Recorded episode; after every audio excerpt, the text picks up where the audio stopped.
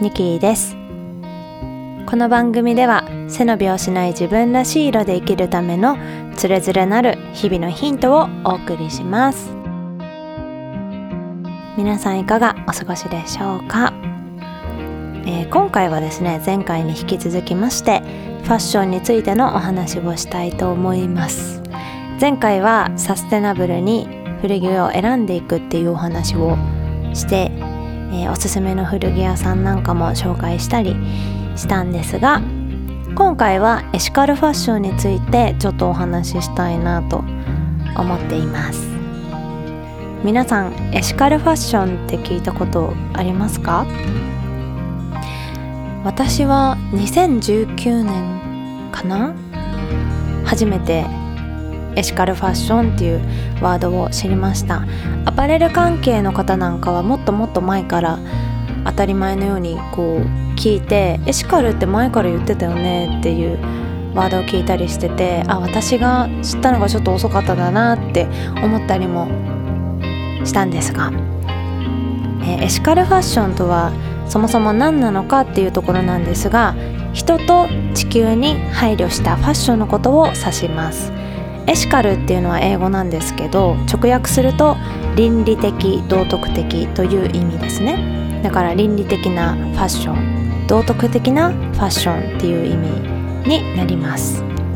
で環境問題や労働問題社会問題にも配慮した上で素材を選んで生産して販売まで行っているファッションのことをエシカルファッションというんですね。で最近はもうファストファッションだったりとかプチプラファッションとっても人気ですよね。価格の面では消費者にメリットは多いんですけれども開発途上国では労働者の犠牲があってその上でその低価格っていうのが成り立っているっていうのが現状になっています。でこの問題その賃金の問題っていうのが世に広く知られるきっかけとなったのが2013年にバングラディッシュで起きたラナプラザ崩落事故っていうものがあります。このバングラディッシュのラナプラザっていうのが生産量を上げるために違法な増築を繰り返して建物の強度が弱くなっていたそうなんですけどこの事故でたくさんの方の命が失われました。1日にねだいたいバングラディッシュは2ドル未満で暮らす貧困層が国民のなんと7割を占めるアジアで最も貧しい国と言われているんですがそのため人件費がとっても安いそうで世界の主要な衣料品メーカーの縫製工場が集まっているんですがその中の一つがラナプラザだったということですね。でこれをきっかけにたくさんの人がその問題について知ることになるんですがその結果として倫理的なファッションを買いたいそしてそんなファッションを着たいという考えが広がっていってファッション業界もエシカルファッションに取り組んでいく形になっていったということですね。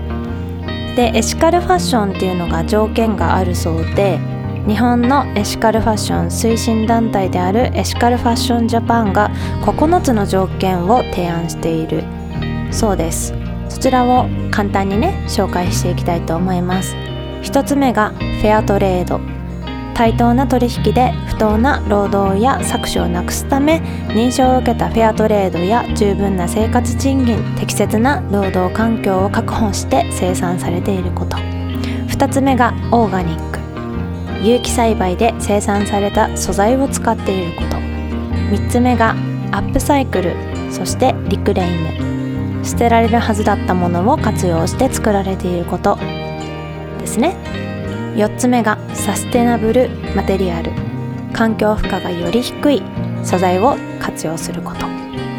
5つ目がクラフトマンシップ。伝統的な技術を取り入れ文化も伝えて未来へ伝える取り組みのこと。6つ目がローカルメイド。地域に根ざしたものづくりで地域産業や産地を活性化させて雇用を創出し技術の伝承と向上を目指すこと。7つ目がアニマルフレンドリー。動物の権利や動物の福祉に配慮すること。8個目がウェイストレス。ライフサイクル各段階の無駄を削減すること。そして最後9個目がソーシャルプロジェクト。NPO や NGO への寄付やビジネスモデルを生かした支援雇用創出など、えー、社会貢献に対する取り組みのこと。はい。ちょっとね一つ一つ詳しく話していくと長くなっちゃうので是非興味を持たれた方はあの Google で Google 先生にエシカルファッションって入れて検索してみてほしいなと思うんですがそれであのどんな企業が今エシカルファッションに取り組んでいるかっていうところなんですけどえっとですねパタゴニアもうパタゴニアはもうねエシカルファッションの代表ですよね。オーガニックコットンやリサイクル素材を使用しているということですね。そして、えーと、ピープルツリーも有名ですよね。あのチョコレートとか皆さんご存知なんじゃないかと思うんですが人も木も地球に生きる全てがフェアに暮らせる世界に日々の暮らしを楽しむ中でみんながエシカルで幸せになれるように。それがフェアトレード専門ブランドピープルツリーがものづくりに込めた思いです、はい、私もピープルツリーから可愛いあのー、アクセサリーをゲットして今も愛用しています、はい、それとあのポピュラーなねブランドでブランドさんでいうと島村もオーガニックコットンを使った製品を展開しているそうです。こちら私ノーチェックだったのでおそうなんだと思って嬉しくなりました。あとは私が今お財布を使っているブランドなんですけどステラ・マッカートニーはい。ステラ・マッカートニーはエシカルっていうものをこうラグジュアリーブランドに持ち込んでいった。すごくこう先進的なブランドだったんじゃないかなと思っています。ちょっとこう働いていると自分にご褒美でいいもの買いたいなって思うことありませんか？その時にこうデパートとか行ってこうエシカルなラグジュアリーブランドとして選択肢があるっていうのがすごく嬉しいことだなって思います。それからちょっと国内の気になるブランドさんもチェックしてみました。Enter, enter the E. あのこのエシカルファッションについてお話しするときに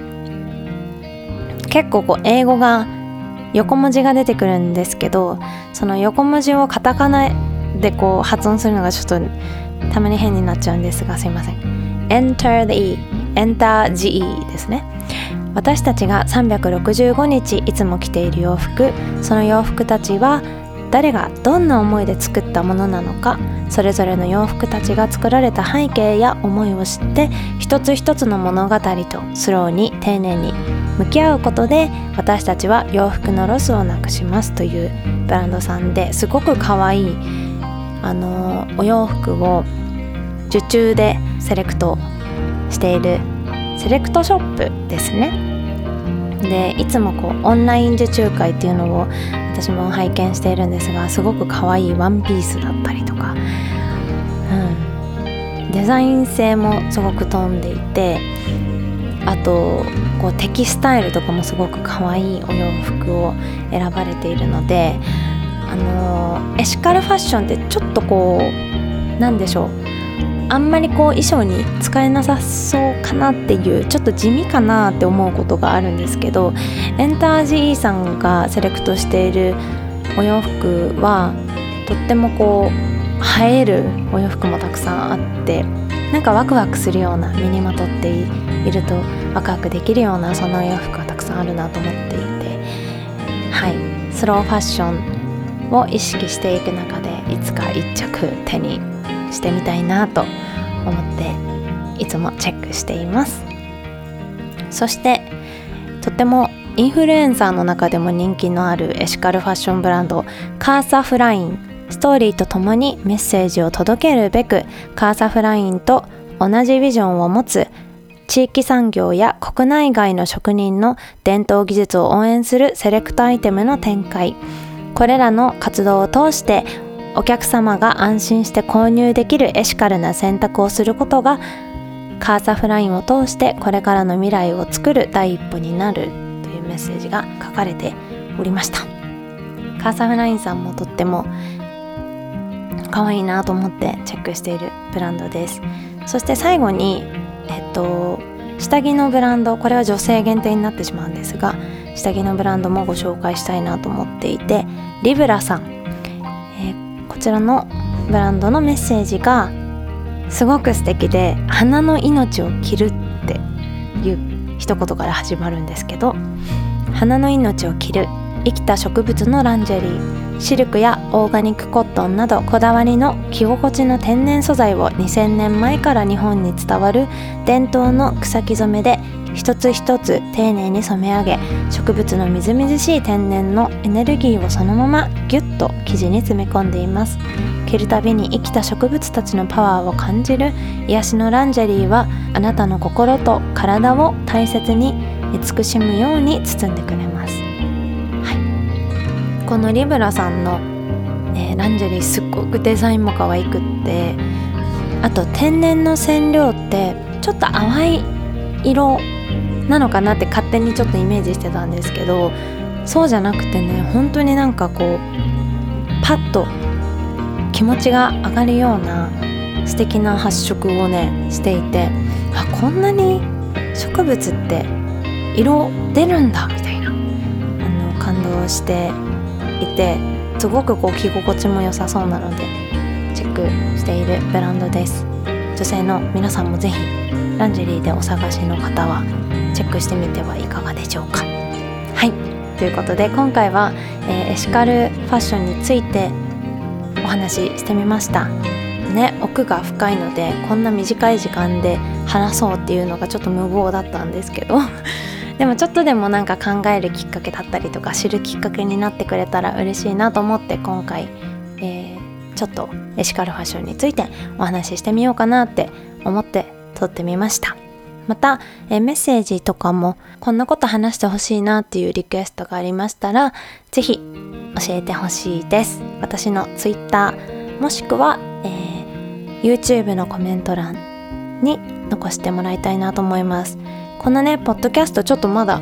ポッドキャスト用のメールアドレスを作っていなくって作ってまたメッセージも送ってもらいやすくしようかなと思っているのでぜひぜひ引き続き、えー、チェックしてもらえると嬉しいです。